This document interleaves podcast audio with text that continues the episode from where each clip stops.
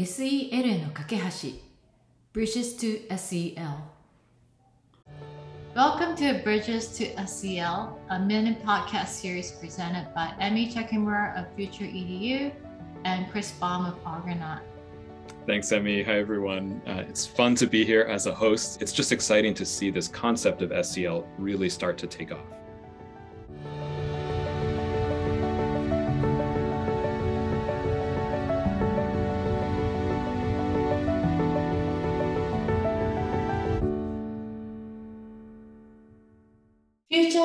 竹村恵美とアルゴノートのクリス・バームがお届けする SEL への架け橋第2回にご参加ありがとうございます。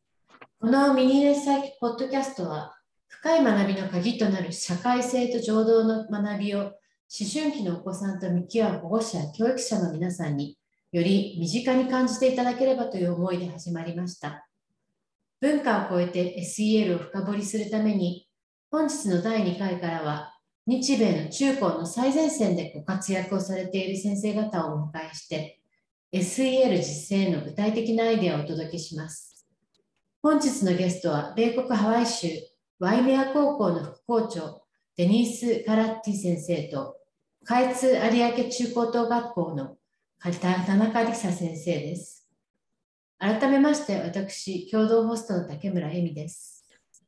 And I'm your そして私はもう一人の共同ホストのクリス・バームです。本日は第2話を聞いていただきありがとうございます。今回はお二人のゲストとお話しすることをとても楽しみにしています。SEL を日々の実践に取り入れるヒントをお届けしたいという思いで始まったこの番組ですから、理論的なことよりも先生方が日々どのように実践され、うまくいっていることだけでなく、どのようなチャレンジに向き合われているかもお伺いしていきたいと思います。それでは、まず最初のゲスト、デニース・カラッティさんを紹介します。デニース先生は3児の母であり、また多くの生徒のお母さんのような存在でもあります。現在、カウアイ島にあるワイメア高校の副校長としてご活躍されています。その前は小学校と中学校で教鞭をとっていらしたそうです。つまり幼稚園から高校までのすべての過程を経験されたわけですね。デニース先生は社会性と情動の生き方を提唱されていますが、ずっとそうだったわけではないそうです。また、デニース先生は他の人とのつながり、そして分かち合うことが大好きです。デニー先生、ようこそ。Thank you for having お招きいただきありがとうございます。今日は参加できてハッピーです。それでは私からは田中理沙先生を紹介させていただきます。田中理沙先生は東京都の下越有明中高等学校で教鞭を取られています。この学校は生徒さんの4人に1人が国際的な経験を持つという非常にユニークな学校であり、リサ先生も9年間の海外経験をお持ちです。そして、リサ先生は生徒一人一人が貴族意識を持てるような学校づくりに情熱を注がれていらっしゃいまして、そのお考えは SEL とも密接な関係があります。現在、カイツ有明のサイエンス科とプロジェクト科という学び方を学び、探究的な学びに取り組む授業を担当されているリサ先生は、生徒の興味に合わせたカリキュラムを作成し、生徒の思考力や自己表現力、スキルやマインドセットの育成をすることに力を注がれています。そして、プライベートでは、一児のお母さんでもいらっしゃいます。リサ先生、ようこそ。Thank you very much for having me too. よろしくお願いします。よろしくおよ願いします。I'm so excited to explore all 今日は私たちが持っている文化的なつながりをすべて探ってみたいと、そういうことを楽しみにしていました。ですから、会話の中でそのつながりがさまざまな形で現れてくることを期待しています。とはいえ、まずはお一人一人の物語から始めてみてはどうでしょうか。デニス先生、ああなたが社会性と情動の学びをどのように生徒のために学校で実践し始めたのか、そのストーリーをお聞かせください。As a new vice principal, 私は高校の新しい教頭として今年私が考えたことの多くは大人のスキルを向上させるためにはどうしたらよいかということでした。なぜなら先生が良い状態でなければ生徒のために必要なファシリテーターになれるとは思えないんです。形式的なレッスンではなくどう本質的に教えるべきなのかを考え続けています。先生方は大人ですからカチッとした研修っていうよりは、学校の運営システムの中に潜り込ませようと努力してます。リサ先生がおっしゃったように、より大きな貴族意識をもたらすために、小さな意図的な実践を行って、そのつながりがどこにあるのかを見極めることで、どうにかして先生たちに届けることができるのではないかと考えてます。そのようなステップを踏むことで、先生方が自ら価値を理解し、さらに重要なこととして、そのつながりの価値を感じ、それを生徒たちに広げたいと思うようになるんです。答えになってましたかね？はい、とてもよくわかります。本当素敵なお考えですね、デニス先生。つながりという言葉についてもう少し掘り下げておきお伺いしてもよろしいですか？先生方に響くつながりとはどのようなものなんでしょうか ?SEL の研修を受けているというよりは、自ら体験をされている先生方です。よろしければいくつか例を挙げていただけないでしょうか？Sure. 確かにそうだと思います。私たちの高校ではアドバイザリーの授業があるのですが、その時間、私自身がアドバイザリーのリーダーとして生徒と話をしているとき、他の先生方も聞いていることを強く意識してるんです。そこでハワイ語でマヒナ・マナオと呼ばれるものを紹介します。マヒナは月、マナオは私たちの考え、思考のことです。リスナーの皆さんに月の専門家になってほしいというわけではないんですけれども、天気と同じように月も常に変化しているという考え方が好きなんです。月にも周期があります。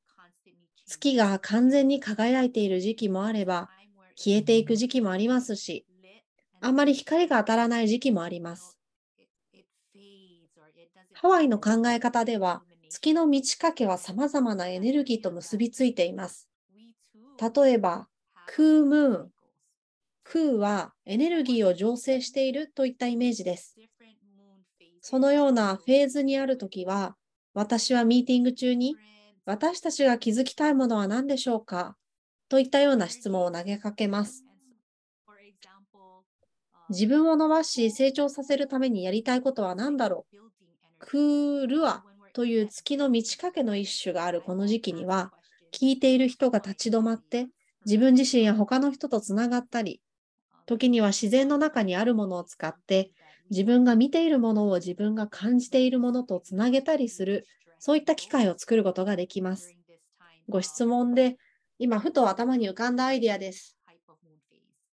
素敵なお話ですね。I love that. 本当にいいお話ですね。デニス先生は生徒だけでなく先生方にも伝わるように意識されていて、どういうことかというと、生徒たちが話を聞き合っている様子を他の先生方に見ていただく形で SEL を先生方にも紹介されています。この方が研修というよりはよりリラックスした状態で先生方も SEL の良さを理解することができそうですね。デニース先生、ありがとうございました。それではリサ先生、同じく実践の話を一つしていただけますか？えー私が SEL にちゃんと出会ったのは、えっと、クリスさんと、えっと、エミさんがやってくださった日本でのワークショップが一番最初の出会いだったの。ちゃんとした出会いはそこだったなっていうふうに思っていて、で、えっと、もう本当お世辞なく人生で一番良かった研修だったなっていうふうに思ってます。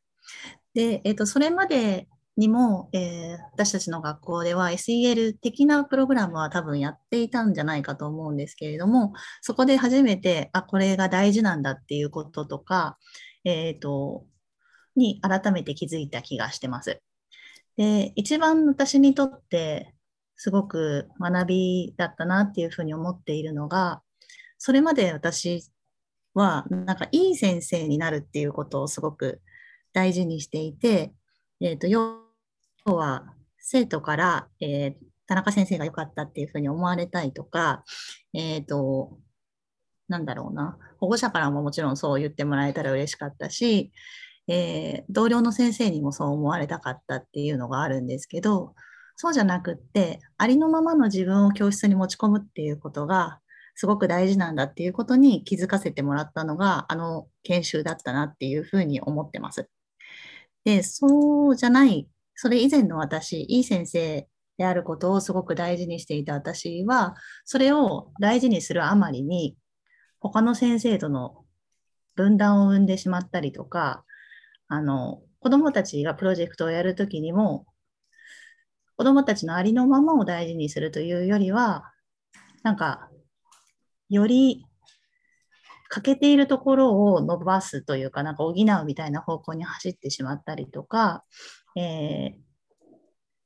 なんかプロジェクトも、やっぱりその結果の質みたいなところに目が行きがちだったんですけど、そうじゃなくって、その子たちがありのままでいられる。で、それを表現することができる。で、そのためには先生たちもそうあらねばならないっていうことに気づかせてもらったのが、あの、研修だったなっていうふうに思っていて、で今、うちの学校ではそういうありのままで先生たちも生徒たちもいられるようにすること、で、そのための関係性を育んでいくことっていうことにすごく焦点を当ててやっていて、今、特に4月で学校が新しいクラスになって、新しい先生たちと出会ったっていうところから始まってるので、一層そうなんですけど、どの教室も、どのクラスでも先生たちがまず自分たちのストーリーを語って、で、えっ、と、クラスの教室のグランドルールを作る。で、安心安全なクラスにしていくためには、まあ、自分がやろうと思ってることを宣言してもらったりとか、えー自分がしてほしくないことを明かすっていうことをどの教室もやってるっていう感じです。Thank you so much. リサ先生、ありがとうございます。リサ先生の話も、デニース先生の話も、他の大人たちを巻き込んで、教師であることの意味を変えるようなプロセスにまっすぐ向かっていらっしゃるのがとても印象的でした。これからのこの会話の行く末が楽しみですね。また、後で他の質問もお伺いしたいのですが、大人の SEL という話をもう少し深めていきたいと思います。デニス先生、大人の先生方に SEL を紹介するとき、何が効果的で、どんなことが先生方のエネルギーを解放することや、先生方の興味を引きつけることにつながったのですか？また、それを紹介される中で苦労されたことなどはあったのでしょうか？Yes. そうですね。今までの経験の中で最も印象に残っていることというと、高校での経験でしょうか？高校では教える内容に熱中している先生がたくさんいます。小学校だと先生の多くは子供が好きで教員になられています。しかし、高校レベルでは教える内容が好きだから先生になるという人が多いんです。もちろん、子供たちが嫌いなわけではありませんが、彼らの第一の情熱は専門の教科の内容に向けられているのかもしれません。ですから、高校では、まず彼らがそのつながりを感じ、体験することが本当に重要です。私の学校での取り組みの一つとして、ハコミュニティデーと呼ばれるものを開発しました。ハワイ語のハは、生命の息吹、日本語で言うと木のようなものですね。それは生命の息吹であり、私たちはそのコンセプトを理解しています。しかし、ハワイでは呼吸という言葉を綴るならば、リサ先生がおっしゃったように、貴族意識を高め、責任感を高め、卓越した感覚を強め、アロハの感覚を強め、完全なウェルビーイングを強め、ハワイの呼吸を強めるという枠組みも視野に入れているんです。このコミュニティデーは、生徒と教師が生徒と教師としてだけでなく、教室の壁の外にいる人間として一緒に活動し、教室では通常明らかにされないお互いの長所や才能を共有する体験の日なのです。初めて知ることも多くあることでしょう。この場ではそれぞれの人のあ賜物を理解することが重視されています。実は、ハーコミュニティでの話をすると、私が日本にいた時のことを思い出すんです。以前、日本に3年間滞在して、実際に3つの高校で英語を教えてました。しかし、この間に柔道を習い、山岡先生が生徒全員に技の種類を教えてくださったおかげで、生徒は全員様々な技を学びました。でも山岡先生が特定の生徒だけに教える技もありました。その生徒の体格だとか、個々の技術や長所を考慮して特定の生徒にだけ教えるんです。これはすごいことだと思います。なぜなら彼は、ここが彼らの最も得意とするところだと見抜いたからです。SEL を教えることはこの話にとても近いんじゃないかなと思います。すべての子供の長所を見るために十分な間合いを取り、子供たちがそれを発見して磨くことができるように手助けをする必要があるんですよ。そして学んだスキルは応用して使えるようになる手助けをするんです。例えば柔道の外刈りは全ての人に最適な手ではないですからね。あと、大腰は誰にとっても最高の技というわけではありません。誰でもできるけど、もっと上手にできる人もいる。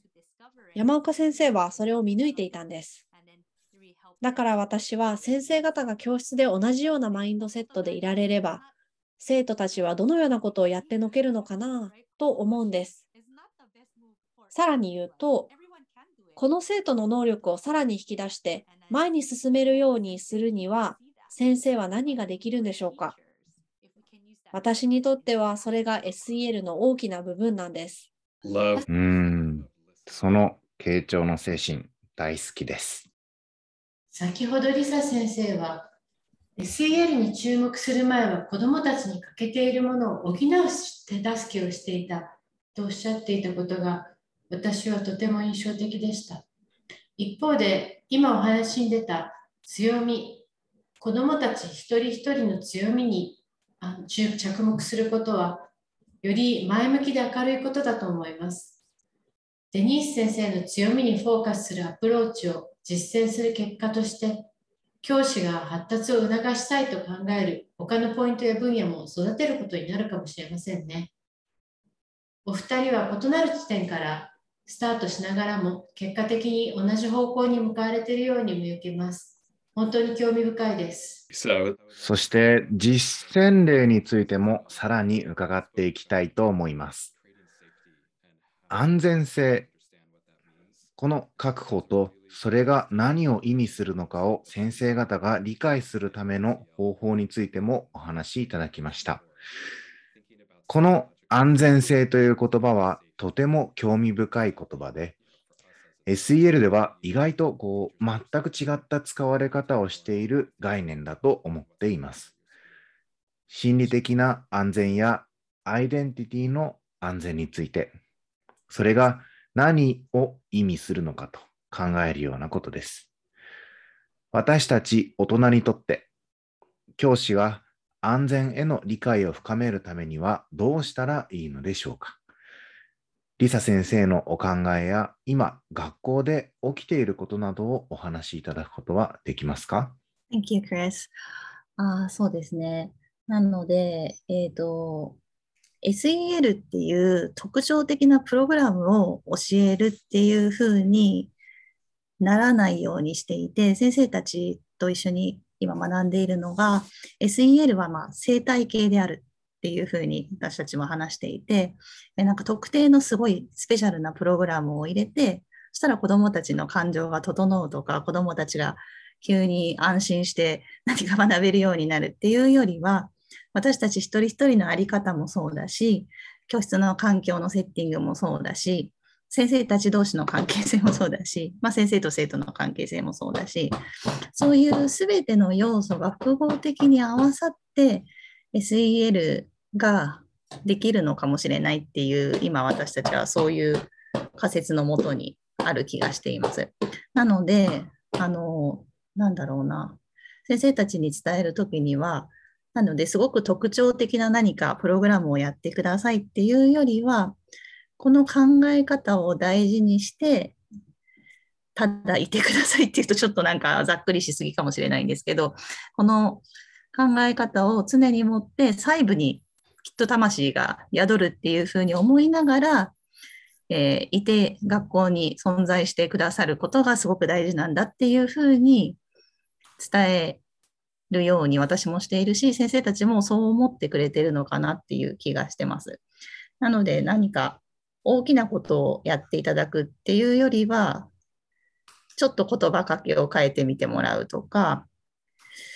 えっ、ー、と、椅子の配置をちょっと変えてみるとか、なんかそういう小さいことでいいのかなっていう気がしていて、なんかそういう細部に何か宿るものがあると思うので、なんかそういうところをちょっと大事にしてもらえたらいいなっていうふうに話をしてます。ここでリサ先生に質問ですが、それぞれの先生がアイデアを出しながら試してみたことを共有するという場をお持ちになられてるんでしょうか？はい、そうですね。えっ、ー、と、週に1回先生たちが集まる時間を作るようにしているので、そのサイエンスとかプロジェクトを持っている全先生たちが集まって、それぞれやってきたことを話してもらったりとか、まあ、あるそのプロジェクトの先生たちのミーティングではもうチェックインだけして終わるっていうように先生たちが今感じてることを出し合うみたいな場も持ってもらうようにしてます。なので、あの、こういうことをしてくださいっていうふうに何か私が与えるというよりは、えー、一緒に学んでそこで理解したことを少しずつ持って帰ってもらって少しずつやってもらうで、シェアしてもらうと、私もすごく刺激になるというか、それそういうやり方もあったんだっていうこともいっぱいあるので、それを共有するっていう時間を持つこともなんか SEL なのかなっていうふうに思ったりもしています。リサ先生、もう少し詳しくお伺いしたいのですが、SEL を広げていくために日本文化とのつながりはどのように捉えていらっしゃいますか？デニースさんがハワイの文化についておっしゃったように、とても自然なつながりがあるものだと思っています。ハワイの文化に見られたようなつながりは、日本の場合、どのようなものがあるでしょうか？そして、特にリサ先生が関心を持たれているつながりはありますか？あ、そうですね。なんかもともと呼吸に意識を向けるっていうようなことは、日本の先生たちは多分気づいていた人が多くて、じゃあちょっと意識してみようかっていう時間を持ったりとか、えっ、ー、と、あとはなんか、あまりいい文脈で使われてないところもあるんですけど、えーと、静かに黙って掃除をするようなこととか、なんかそのことそのことに一つ一つに意識を向ける、魂を込めるみたいなことは、日本の文化の中ではもうすでにあったような気がしていて、ただそれがなんかちょっと強制的になってしまったりとか、なんか、あの、押し付ける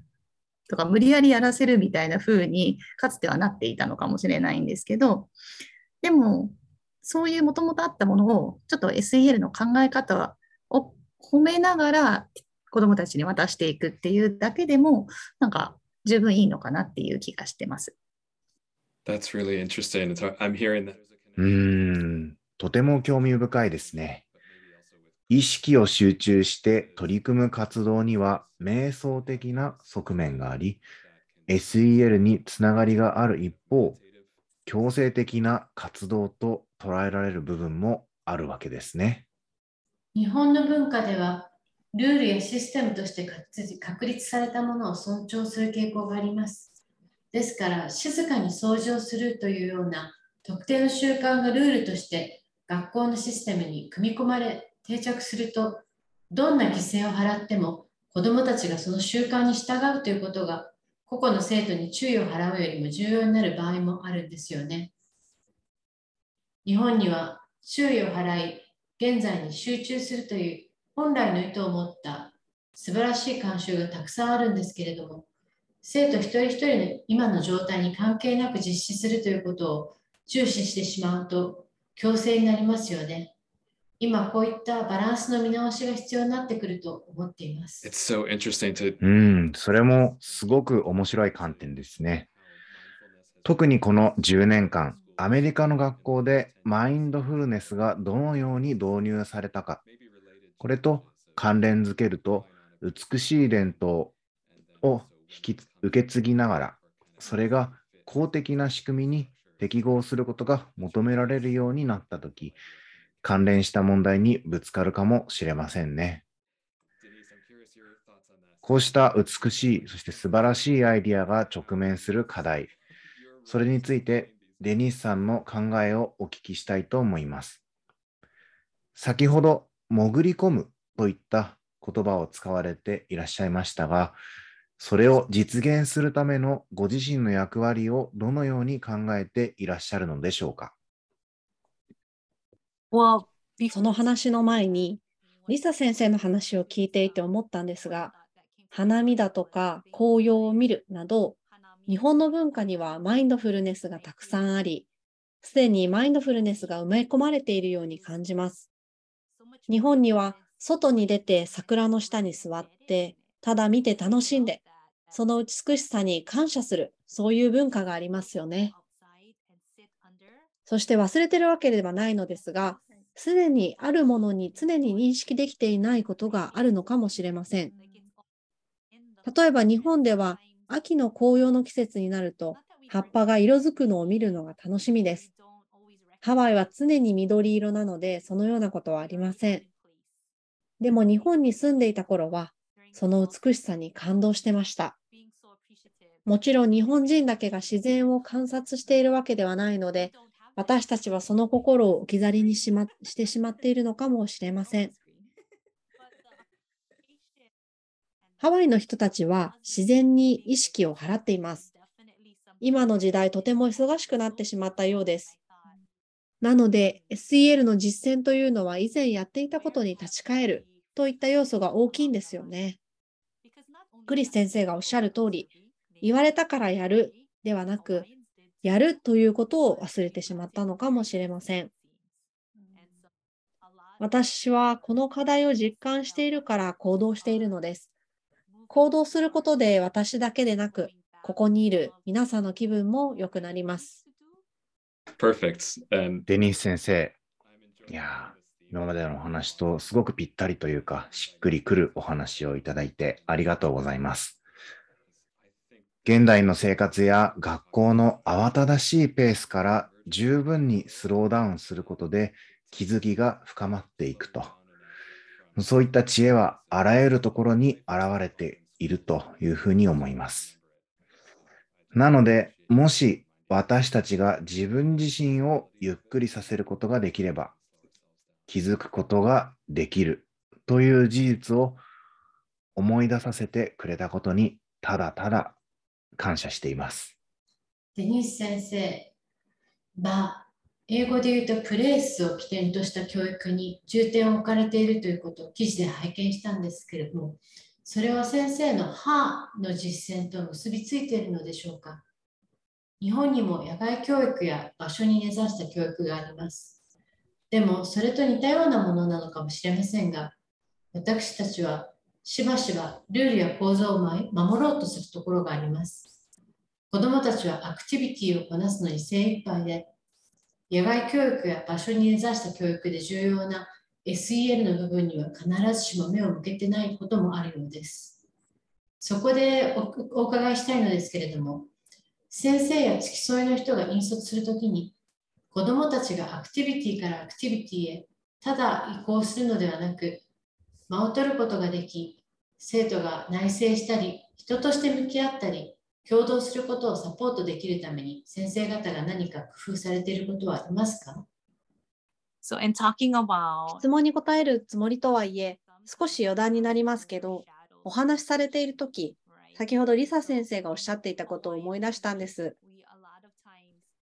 時にやらなくてはいけないことが意図を覆い隠してしまうことがあるという話です。そうですね。ハワイの考え方では、航海士が星を頼りにカヌーを走らせるという比喩に立ち返ることがよくあります。なぜなら北極星は常に他のすべてのものの位置を教えてくれる道先案内の星だからです。私たちの正直な葛藤な例として、小学校4年生の授業で名前の詩を作成する授業があります。ハワイ語では名前をイノアと言います。イノはハワイ語、名前、日本語。名前の詩の、えっと、意図は、生徒たちが自分自身や自分の家族の歴史、自分の名前の由来とつながる支援をすることでした。自分の名前の系譜を知ることは、素晴らしい SEL の活動になります。どう感じるかというようなことを一緒に考えるのですが、それもまた意味のない単なる作業になりかねません。そもそもなぜそれを始めたのかを忘れてしまうと、例えば、ああ、この詩を完成させなければならないんだ。5つの節が必要だ。これとこれが必要なんだ。といった具合になります。そして突然、カラフルな言葉が足りないということに気づき、名前とのつながりよりも詩の完成にこだわってしまうんですよね。しかし、もし私たちがなぜ活動を始めたのか忘れ、意図を忘れ、北極星を忘れてしまったら、どんな活動も、たとえそれが素晴らしい活動であっても、有害な活動になる可能性がありますし、逆の効果や悪影響を及ぼす可能性もあります。ですから、どのようにしてぶれないようにしているのかというと、それは常になぜ私はこれをやっているのかということを思い出すことだと思うのです。あ、それはつながりのためです。そのつながりはさっき言ったように自分自身とつながるためかもしれません。もしくは他者や自然とつながるためかもしれません。でも、なぜこんなことをするのでしょう？それは詩のためなのか？それとも詩が実際に作品として仕上がる前に必要なことのためでしょうか？作品について以前聞いたことなのですが、とある有名な詩人は作品そのものは死骸だとおっしゃっています。良いことはすべてその前に起こった。作品とはすでに起こったことの死骸に過ぎないのです。少しゾッとするような絵ですが、その作品以前のすべてがいかに重要であったかを物語る素晴らしい物語だと思います。質問にきちんと答えられていないかもしれませんね。今のお話は日本のプロセス重視の文化とも結びついていて、とても共感しました。Yeah, I, I was thinking about that too. いや、そしてなんか、うん、そうやっておし、こうやって SEL が今すごく広がって日本で来てるなって感じてるんですけど、やっぱそれを無理やり押し付けるものになっちゃいけないんだろうなっていう、なんで私たちはこれをやるのだ、やるんだろうっていうところに、やっぱりいつも立ち返っていかないと、SEL が本来持つパワーを発揮できないだろうなって、ダニー先生の話を聞きながら思いました。I I wonder in that spirit, since this SEL の活動を行うとき、あるいは他の活動に SEL を取り入れるとき、私たちの意図を保ち、活動を無意識のルーチンにしてしまわないためには、我々大人がどのようにこの北極星を保持すればよいのか。という話の流れからお伺いしたいのですが、もし魔法の杖を振って大人がこのように生きられるように、そしてこのように教えられるようになるために、学校に何か一つ変化を起こせるとしたらどんな杖が欲しいですか？そして、その杖でどんな変化を思い描きますか I think that's the 私は一つの魔法で解決できるという考えが最大の誤りだと思うのです。Fair point. 確かに、そうですね。I think 本当にそう思います。今私が取り組んでいることの一つは、アロハの学級とはどのようなものかということです。それで私は本当に素晴らしいメンターにアロハについて教えてもらったのですが、それぞれの文字が異なる概念を表しているんです。A の赤灰は自分が見つけたものよりも良いものを残すという考えに対する優しさです。人、場所、空間、そして物。L、ロカハイは、すべてはすでに全体であり、私たちはすべてつながっているという概念です。O のオルオールは、赤ちゃんを抱っこできるほど強いけれど、赤ちゃんを傷つけないほど優しい強さです。H は、ははです。自分を完全に空っぽにして、必要なものを何でも受け取ることができるようにすること。そして最後の A のアホヌイは、ほとんどの人が忍耐だというふうに考えています。でも私が教わったのは、もっとその瞬間を待つという意味です。一時停止して自分がどう感じているかを認識し、自分が何を起こしたいのかを考える。つまり、一時停止して何を引き起こしたいのかを考え、その瞬間を待ち、自分自身の準備をするのです。そうすれば、その瞬間が来たときに、あなたはそれを実行することができますよね。このアロハの考え方があります。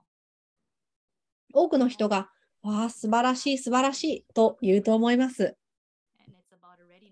そうだ、教員研修を企画、計画して、みんな参加させればいいんだと、ただそれでは全くうまくいかないんですよね。というのも、それと同時に、先ほども少しお話ししたように、心の準備の度合いも重要だからです。もし心の準備が整っていない人たちに押し付けると、非常に危険で有害なものになりかねません。私たちが達成しようとしていることの逆効果になり得るというのがわかりますかね？だから、受け入れて自分でやってみようとする人の自由意志を圧倒しないように、促し、誘いかけるという微妙なバランスが必要だと思います。これは難しい問題ですよね、クリス。とても、とても難しいことです。Yeah, thank you う for that. 本当にそうですよね。デニス先生、ありがとうございます。私も答えてもいいですか？Please. もちろんです。お話しください。私もデニー先生と近いかもしれないんですけど、えーと、全部のプロセスを体験することがすごく私たちには必要だったと思っていて、SEL がない状態で PBL を子どもたちにやっていた時期があったことで、SEL のようなものが本当は必要だったんじゃないかっていうことに、まあ、その時は SEL だっていうことに気づいてなかったんですけど、子どもたちとの関係性とか、先生たち自身がどうあるかとか、そういうことがすごく影響するんじゃないかっていうふうに感じられたあの時間が すごく私たちには必要だったと思っていて、なので、今もそれこそまだストラグルしてる道の途中にあるなとは思うんですけど、これも全部体験しないことには、きっと次の段階にはいけないんだろうなっていう気がしていて、それこそ、えーと、SEL に対して否定的な先生はいないですけど、まだ多分よく分かってない方もいらっしゃると思っていて、じゃあそのマジックワンドでその人が分かるようにさせるようにするしたいかって言われたらそうじゃないなと思って、彼らが、あの、なんだろうな、SEL みたいなものが必要かもしれないって思うような体験をもしかしてしてもらう機会をそれは奪うことになるんじゃないかっていうふうに思うこともあるので、なんかこの今あるこのプロセスも含めて、うまくいってない時代も含めて、全部が全部必要な時間なんじゃないかっていうふうに思うので、なので、マジックワンドがあったらどうするかなってすごく思ったんですけど、少なくとも、えっ、と、ここには使わないで、まあ、強いて言えば 先生たちがもう少し忙しさが軽減されるようになることがそれにつながるかもしれないので、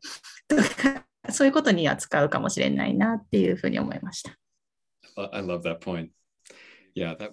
いやー、とてもいい観点ですね。仕事量を減らすための魔法の杖にぴったりの活用方法ですね。リサ先生、ありがとうございます。お二人に関連した質問をさせてください。SEL を先生方自らが体験し、その必要性が立ち現れてくることを待つという点です。今の日本の公立学校では、校長先生が数年ごとに変わられることが多いため、学校としての学びの文化を維持するのが非常に難しい状況があるというふうに感じています。一方で私立学校では、多くの先生方や校長先生は同じ学校に長くいらっしゃることが多いので、もう少し時間に余裕を持って学びの文化を育むことができますよね。そこで先生方に質問なんですけれども、公立学校で学校環境の中でもっと SEL を実践していきたいと考えていらっしゃる先生方に向けて何かアドバイスございますでしょうか？社会性や情動のスキルという主軸をことを主軸にした学びの文化を育むためにはどのようなことができるでしょうか？I think with social emotional 社会性や情動について深く掘り下げると、私たちがやろうとしていることというのは、私はあなたを見てますよというメッセージをすべての子供に示して伝えることだと思うんです。もしそれがすべての先生の間でテーマになっているのであれば、誰がリーダーであるかは関係ないですよね。どうすればそこに到達できるのかというのが先ほどクリス先生の質問にあった魔法の杖かもしれませんね。どうしたら私たち全員、誰もが本当に望んでいるのは誰かに見られていること、そしてただ見てもらうだけじゃなくて、そう感じられることなのだと理解できるようになるんでしょうか。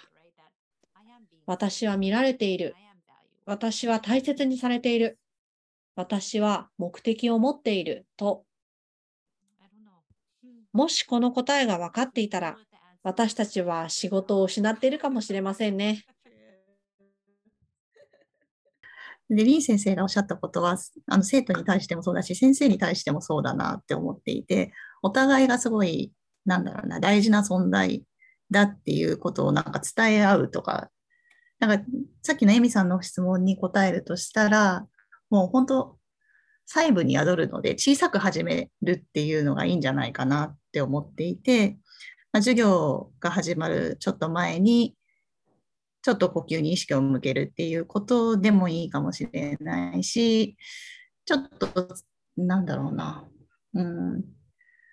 普段の言葉かけをちょっと変えてみるっていうことでもいいかもしれないし、まず先生自身が自分今どういう状態かなっていうところからスタートして、で、教室に入るっていうことでもいいような気がするので、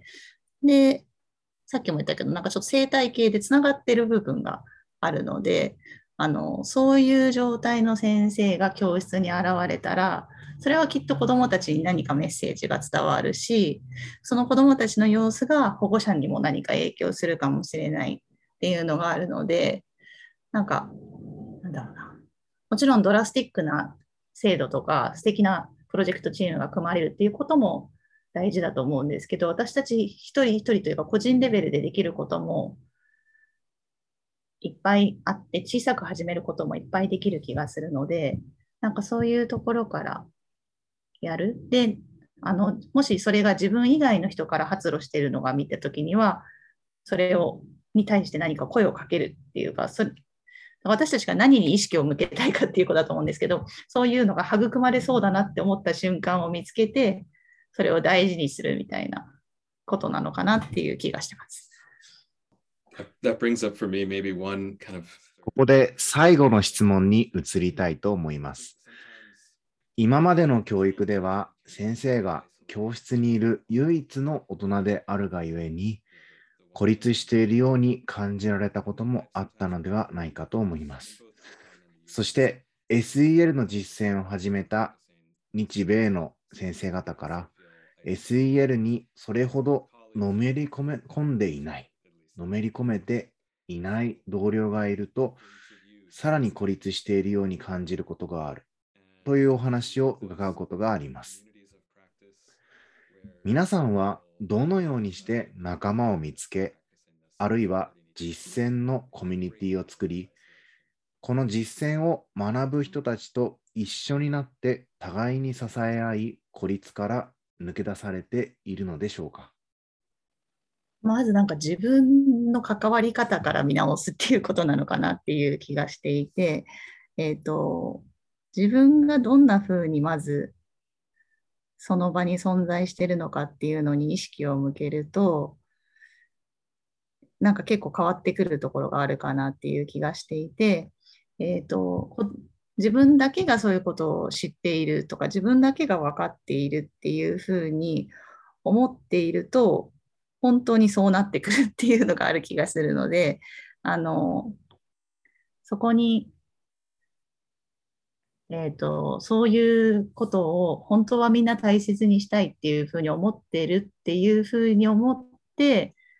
その場に現れたりとか、うん、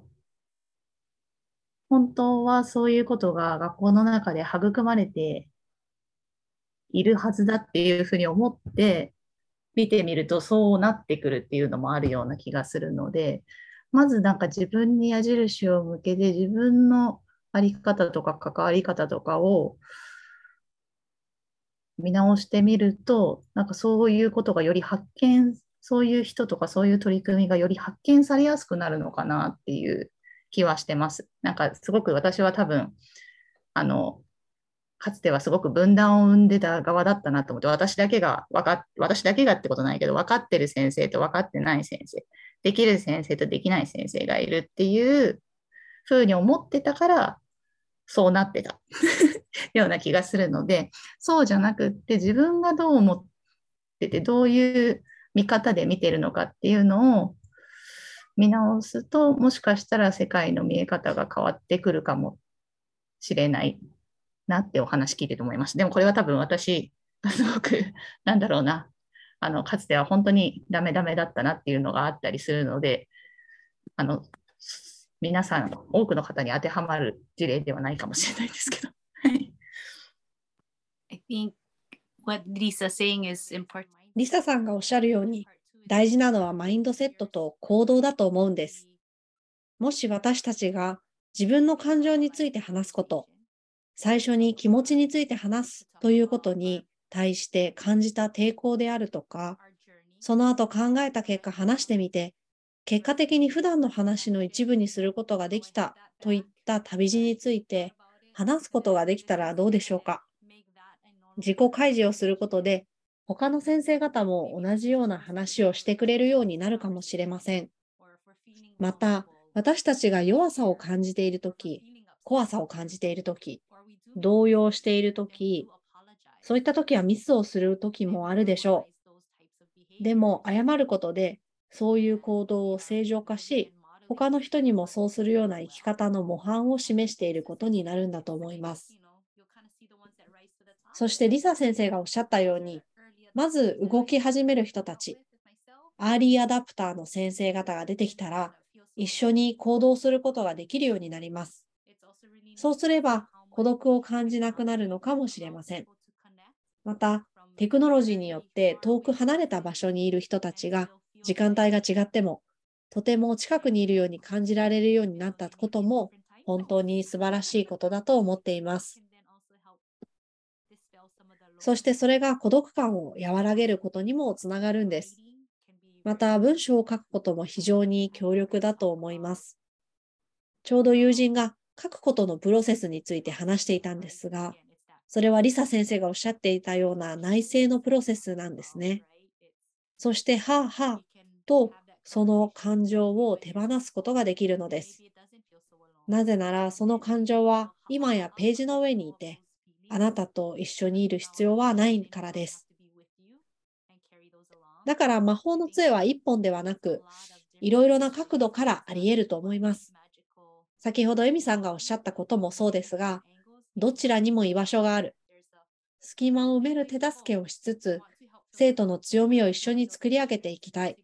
そうすれば、より良い人材、より幸せな人材が育つと思うんです。何度も話して気まずい思いをしなければならないかもしれないけど、まず勇気を出して聞いてみなければ、誰が興味を持ってくれるのかわからないし、と考えてるんです。話し続けることで、やがてその話に加わりたいと思う人が出てくるんですよね。だから私たちが着火の種となり、ただ進み続け、他の人の前で泣き、他の人の前で笑い、大丈夫な時は大丈夫になり、大丈夫でない時は大丈夫になることが大切なのだと思います。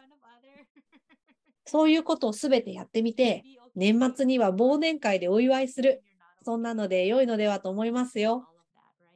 クリスは忘年会ってご存知ですか？いやー、初めて聞きました。文字通り、年を忘れる会という意味です。つまり、その年の終わり、12月にほとんどの組織や会社、そしておそらく学校の先生も仲間として集まり、ただ楽しく過ごし、その年に起こったかもしれない悪いことをすべて忘れるのです。そして、新しい年、新規一転をして迎えるのです。Wow, I love that. ああ、いい考えですね。その正直さが好きです。毎年忘れたいことがいくつもありますよね。それを解放してあげる場なんですね。わあ、Uh, デニー先生、リサ先生、素晴らしいお話ありがとうございました。お二人の英知にとても感謝しています。そして時には魔法の杖に憧れることや、今すぐ SEL の導入が必要だと感じることもあるのですが、お二人が深く掘り下げて、それはそんなに簡単なことではないけれど、こうしなければならない、そうすればこうなるというよりも、実はもっと身近なことで、それは本当に自分のマインドセットのレベルで始まっていると言ってくださったことに本当に感謝しています。お二人とも多くの知恵に心から感謝しています。きっと今日の話は多くの人の参考になるのではないでしょうか。And I think Lisa said earlier, right? Like, 先ほどリサ先生がおっしゃっていた通り、先生方はとても忙しいですが、問題はどこに時間を使うかということです。そして私たちは最も大切な人間関係を構築するために、最初の段階で時間を使うことができます。生徒を知り、生徒を見取り、生徒から私たちを知ってもらう。逆に必要な内容をすべて学んで押し通すこともできますが、生徒はイライラし限界を感じてしまうことになりかねません。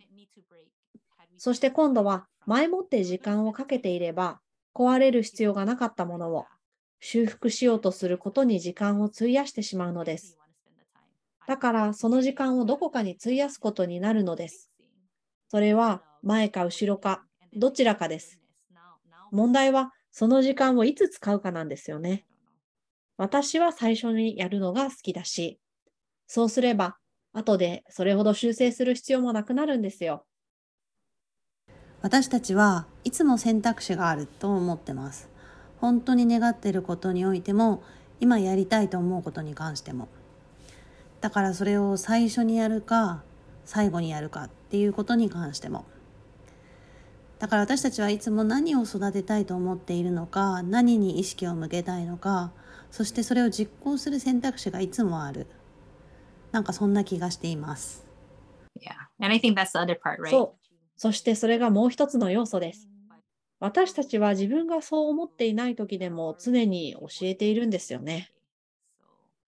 でも私たちは何者で何をするのか、何が OK で何が NG なのかをすでに教えているのです。これは非常に重要なことです。SEL を正しく教えるにはどうしたらいいかという話になると、私はこう考えます。形式的な授業は、ある時点まで到達するのに重要ですが、それだけではなく、先生自身が生き生きしていることも重要です。生き生きとしていることは、子どもたちがヘルシーな生き方とはどのようなものなのかを知り、感じられるようにするためにできる最もパワフルな、強力なことでしょう。そして私たちの教師にとっても必要なことだと思います。いやー今日のお二人のご経験談から SEL を少しずつ実践することでより良い先生になれるだけではなくより幸せな先生になれるというメッセージをいただきましたこの理解は正しいですか？間違いないですね。And I like how you use the word そう.ですね。そして、エミさんが実践という言葉を使ったのが良かったですね。一生続くことですから、常にもっと上手になろうと努力し続けるのです。そして上達するにつれて、もう少しインクルーシブで魅力的な存在になることができるかもしれません。その通りですね。つまり私たちの役割がどのように進化しているかを反映しているようなものです。21世紀の学びという点では、子どもたちにそれを受け入れ、創造的になり、自分自身の幸せな人生を歩むよう求めていますが、SEL がなければそれを実現するのはとても難しいですよね。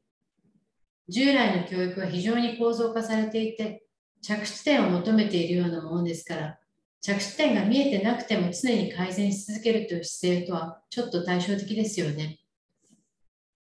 SEL を通してより生きる方法を、よりよく生きる方法に注意を払うということは、子どもたちにとって本当にこれまで以上に大切なことだと思います。これは本当に今日の大きな学びでした。リサ先生、デニス先生、本当にありがとうございました。ポッドキャスト第2回、お楽しみいただけましたでしょうか？日本もハワイも豊かな文化があり、そこに立ち返ることで、より本質的な社会性と情動の学び、SEL が実践できるという話はとても興味深かったですね。また、先生が自分らしくいられること、相談できる仲間がいること、押し付けるのではなく、各自が取り入れ方を判断すること、といった学校での SEL を始めるための下地作りがとても大切であるということが伝わってくるお話でした。次回の第3回は、オッテモン学院中高等学校にて探究家主任かつ中学学年主任でいらっしゃる池谷洋平先生と米国ペンシルバニア州のモンゴメリースクールでスクールカウンセラーを務めていらっしゃるタリン・ポンロイ先生をお迎えいたします。初顔合わせのお二人のお話の展開、とても楽しみですね。そして最後に1点ご案内です。SEL を取り入れた探究的な学びの実践を深めたいという先生方に向けた共同ホストのクリス・バーム先生との研修を8月3から5日の3日間、東京で開催いたします。今回3年ぶりでの来日というとても貴重な機会となっております。ご興味をお持ちの方は、カタカナでブリッジラーニングと検索いただき、ホームページにて詳細をご確認ください。残りの席数が限られておりますので、お早めのお申し込みがおすすめです。それでは SEL への架け橋、次回もお楽しみに。